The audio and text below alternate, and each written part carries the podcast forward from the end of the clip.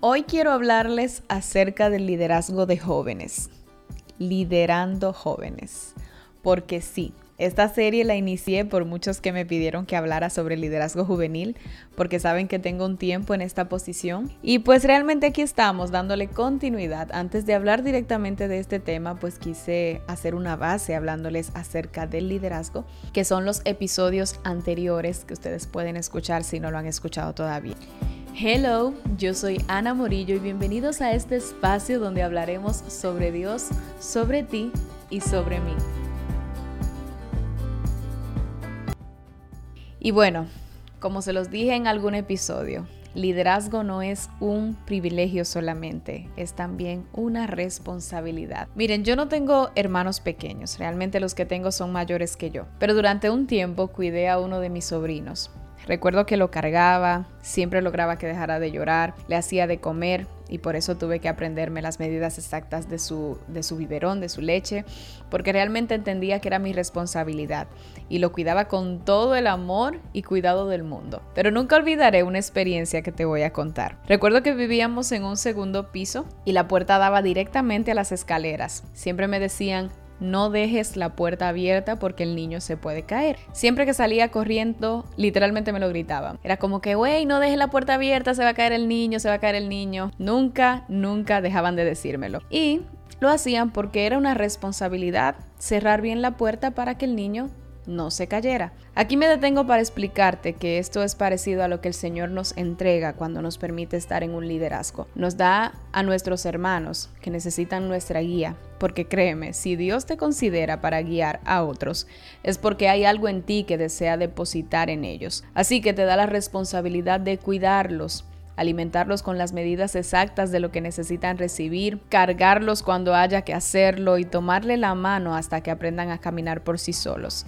Y aun cuando lo hacen, seguimos instruyéndolos para que sigan haciéndolo de la forma correcta. Así que partiendo de esto, evalúa si estás liderando bien a tus jóvenes, si los estás alimentando correctamente, ayudándolos a caminar e instruyéndolos en el proceso, porque eso es parte esencial de lo que ellos necesitan. Volviendo al cuento de las escaleras, recuerda que te había comentado que me habían dicho varias veces que tenía que cuidarme de no dejar la puerta abierta. Esa advertencia ahora la extiendo a ti en el aspecto del liderazgo. Por tu propio bien y más aún cuando tienes la responsabilidad de cuidar a otros, debes tener en cuenta las puertas que no puedes dejar abiertas. Debes entender que eres responsable no solo por ti, sino también por otros, y que dejar una puerta abierta puede provocar el daño de esos a quienes tienes a tu cargo. Pero, ¿qué sería una puerta abierta? Bueno, muchas cosas.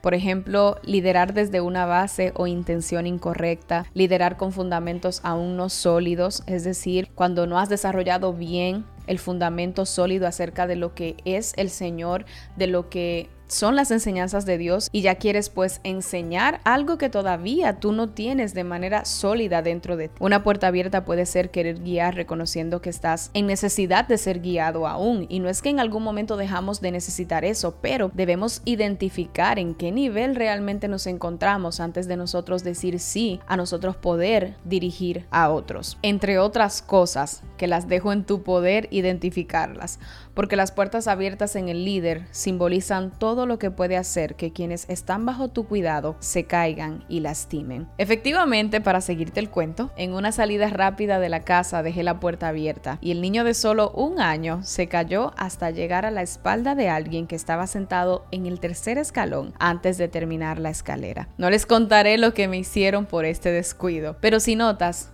el fallo no fue por no querer cuidar al niño, no fue por no saber cómo cuidarlo y no fue mucho menos con una intención de hacer daño. Fue la rapidez que me hizo ponerlo en una condición de peligro. Gracias a Dios no le pasó nada grave, ya hoy él tiene 15 años y es mi consentido, pero mis consecuencias sí las sentí bien fuertes, todo por la rapidez. Y esto lo traigo a la realidad. Y no les niego que hasta a mí misma me confronta. Porque a veces como líderes estamos tan rápidos que aún sabiendo cómo liderar, cómo cuidar y cómo alimentar a quienes tenemos a nuestro cuidado, los ponemos en peligro sin la mínima intención de hacerlo. Y eso es lo segundo que quiero que pienses. Si estás protegiendo a tu gente aún de tus mismos descuidos o de la rapidez en la que el sistema, la rutina en la que vives está entrándote. Porque ellos son tus hermanos, es decir, Dios también es su Padre, y así como cuida de ti, cuidará y peleará por ellos. El Ministerio de Jóvenes en especial es un terreno hermosísimo para sembrar, pero no niego que en este tiempo es un gran reto trabajar con ellos. Yo personalmente en momentos he sentido como que no sé qué hacer, sin embargo, cuando es Dios que te asigna, pues definitivamente encuentras en Él la dirección. Muchos me han preguntado sobre cómo lograr conectar con los jóvenes a través de actividades y demás. Y plasmaré aquí los tres consejos que siempre les he dado. Primero, evalúa y estudia a los jóvenes que Dios ha puesto en tus manos.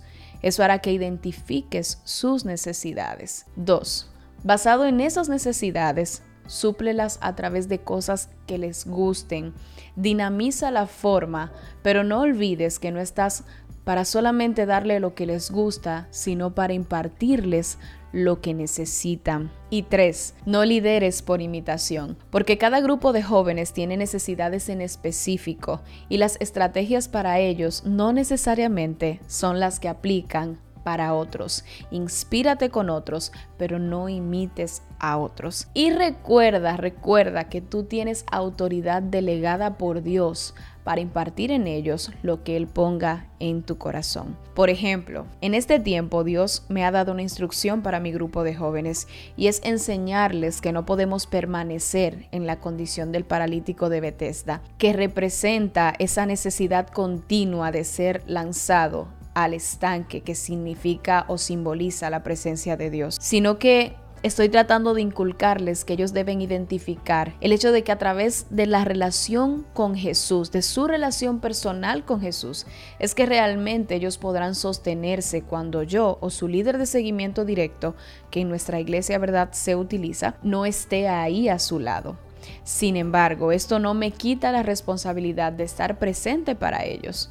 Lo que trato es de implementar, que no solo esperen que yo les comparta quizás las cosas que tengo en el interior, lo que Dios me ha dado, sino que puedan identificar ellos lo que tienen en el interior, esa belleza interna que tienen, tal como lo dijo Benjamín de Israel en algún momento. La autoridad que Dios me ha delegado es la que me permite entender que esa es la instrucción para este tiempo. Y eso es lo último que quiero dejar en este episodio para tu corazón como líder. Conéctate con Dios para que puedas darle a ellos según la dirección de Dios para sus vidas. No hay por qué, líder que me escuchas, no hay necesidad de vivir turbados, tratando de hacer por nuestras propias fuerzas o buscar por nuestros propios medios, cómo nosotros poder conectar con el ministerio que Dios nos ha dado cuando realmente tenemos un acceso directo a ese que nos lo entregó.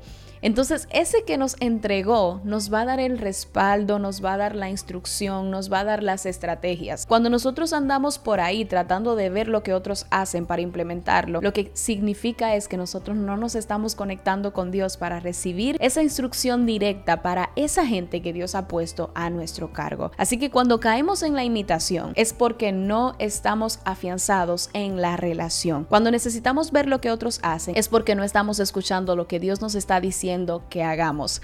Así que líder, por favor recuerda que tu conexión directa con el cielo es lo que te va a dar el contenido para vaciarlo a esa gente que Dios ha puesto en tus manos. Y recuerda por último que ser líder es acompañar. Y en este tiempo es cuando más los jóvenes necesitan que nosotros los acompañemos, ya que mientras los guiamos, Minimizamos la voz de la cultura y del sistema para ellos y hacemos más audible la voz de Dios para sus vidas.